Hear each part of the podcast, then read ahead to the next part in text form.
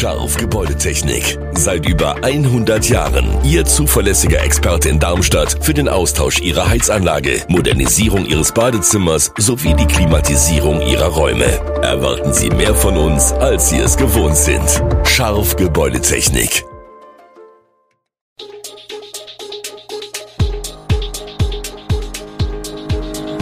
Gude, unser morgendliches News Update. Das Wichtigste aus Südhessen für Sie im Überblick. Guten Morgen aus Darmstadt an diesem 19. Januar. Der Ausbau der Windenergie ist noch immer zu niedrig, um die Klimaziele der Bundesregierung zu erreichen. Darmstadt bekommt einen Ampelphasenassistenten, wie es für die Mitarbeiter der Pfungstädter Brauerei weitergeht, ist noch ungewiss. Das und mehr hören Sie heute im Podcast. Endlich sind die Steckermodule da, die vor einem Dreivierteljahr von der Solarinitiative Dieburg bestellt worden sind. Seit Frühjahr haben rund 100 Besteller gewartet, bis die Panels samt Zubehör nun ausgeliefert wurden. Solarmodule, die künftig auf Dächern, Garagen oder Balkonen die Kraft der Sonne einfangen sollen. Samt Zubehör wie Wechselrichter, Kabelverbindungen und Plastikwarne für die Dachmontage wurden sie von den inzwischen acht aktiven ehrenamtlichen Mitgliedern der Initiative ausgegeben, die in den vergangenen sechs Monaten viel zu tun hatten. Denn die Nachfrage nach den Mini-PV-Anlagen ist riesig. Man sei gerade mit der Auslieferung der ersten Bestellung beschäftigt, da kämen bereits die nächsten Module an, erklärt Dieburgs Klimaschutzmanager Andreas Achilles, der die Gründung der Solarinitiative Dieburg im Februar forciert hatte. Gemeinsam mit der Rossdörfer Energiegemeinschaft und der Lieferfirma Ökostromhelden aus Griesheim waren es im ersten Schwung 100 Besteller, denen 180 Paneele geliefert wurden. Die 360 Module der zweiten Sammelbestellung werden an den kommenden Wochenenden verteilt. Der Ampelphasenassistent AFA geht im Mai in Darmstadt an den Start. Dann soll die Verkehrssteuerung in Echtzeit in der ganzen Stadt ausgerollt sein. Ziel ist die Verflüssigung des gesamten Verkehrs, egal ob ÖPNV mit seiner schon bestehenden Vorrangschaltung, individueller Kraftverkehr oder Fahrradfahrer. Die App zeigt an, ob man mit seiner aktuellen Geschwindigkeit eine grüne Ampelphase erreichen kann oder seine Geschwindigkeit verringern oder erhöhen muss. Die Firma Unex Traffic hat sie mit und für Darmstadt entwickelt, sagte Geschäftsführer Stefan Eckert bei der Vorstellung. Für die Verkehrsteilnehmenden ist die App kostenlos. Mehr als 1,4 Millionen Euro hat das zu 50 Prozent vom Bundesverkehrsministerium geförderte Projekt bislang gekostet, und zwar aus dem Sofortprogramm Saubere Luft, wie Mobilitätsdezernent Michael Kolmer von den Grünen anmerkte. Nicht nur Stickstoff, auch andere Treibhausgase und Feinstaub sollen mit Hilfe der App eingespart werden. Die Bebauung des Landhausbauareals im Fischbachtaler Ortsteil Lichtenberg ist ein emotional aufgeladenes Thema.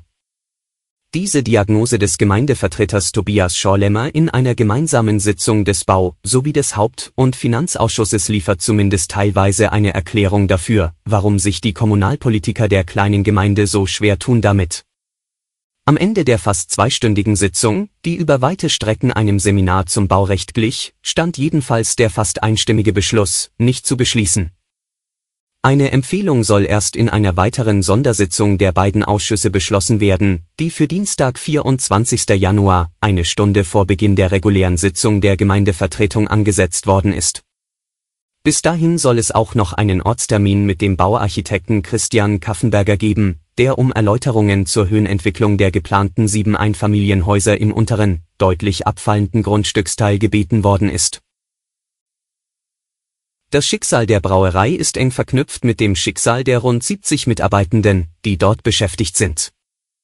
Sie zeigen sich dem Unternehmen gegenüber loyal, mobilisieren und hoffen.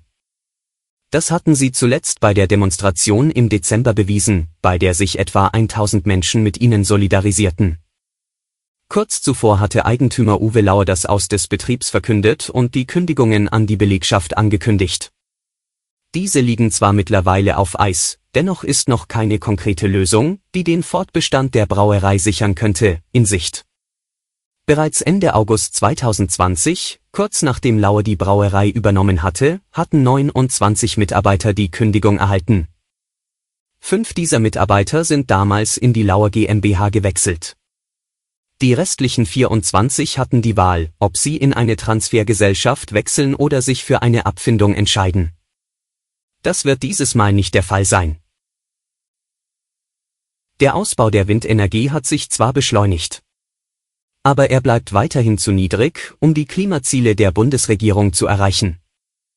Grundsätzlich müssten mehr Flächen bereitgestellt, Genehmigungsengpässe überwunden, Transporte erleichtert und Zulassungshürden bei den Anlagentürmen beseitigt werden, fordert daher der Branchenverband VDMA Power Systems. Der Ausbau der Windenergie liege deutlich unter dem der Rekordjahre 2014 bis 2017. Im vergangenen Jahr wurden in Deutschland 551 Windräder an Land mit 2403 Megawatt Leistung errichtet Davon waren 103 alte Anlagen, die am gleichen Standort neu errichtet wurden. Unter dem Strich waren das insgesamt immerhin 25 Prozent mehr als im Jahr zuvor. Da gleichzeitig 246 Anlagen stillgelegt wurden, bleibt ein Nettozubau von 305 Windrädern. Regional zeigt sich beim Bestand und dem Zubau ein deutliches Nord-Süd-Gefälle. Schleswig-Holstein, Niedersachsen, Brandenburg und NRW stellen zusammen 77 Prozent des Zubaus. Rheinland-Pfalz landet mit einem Bruttozubau von 17 Windenergieanlagen mit einer Leistung von 71 Megawatt im Mittelfeld der Flächenländer auf Rang 7. Hessen folgt mit 14 neuen Windrädern und einer Leistung von 63 Megawatt auf Rang 8. Alle Infos zu diesen Themen und noch viel mehr finden Sie stets aktuell auf echo-online.de. Gute Südhessen ist eine Produktion der VRM von Allgemeiner Zeitung, Wiesbadener Kurier, Echo Online und Mittelhessen.de. Redaktion und Produktion die NewsmanagerInnen der VRM. Ihr erreicht uns per Mail an audio.vrm.de.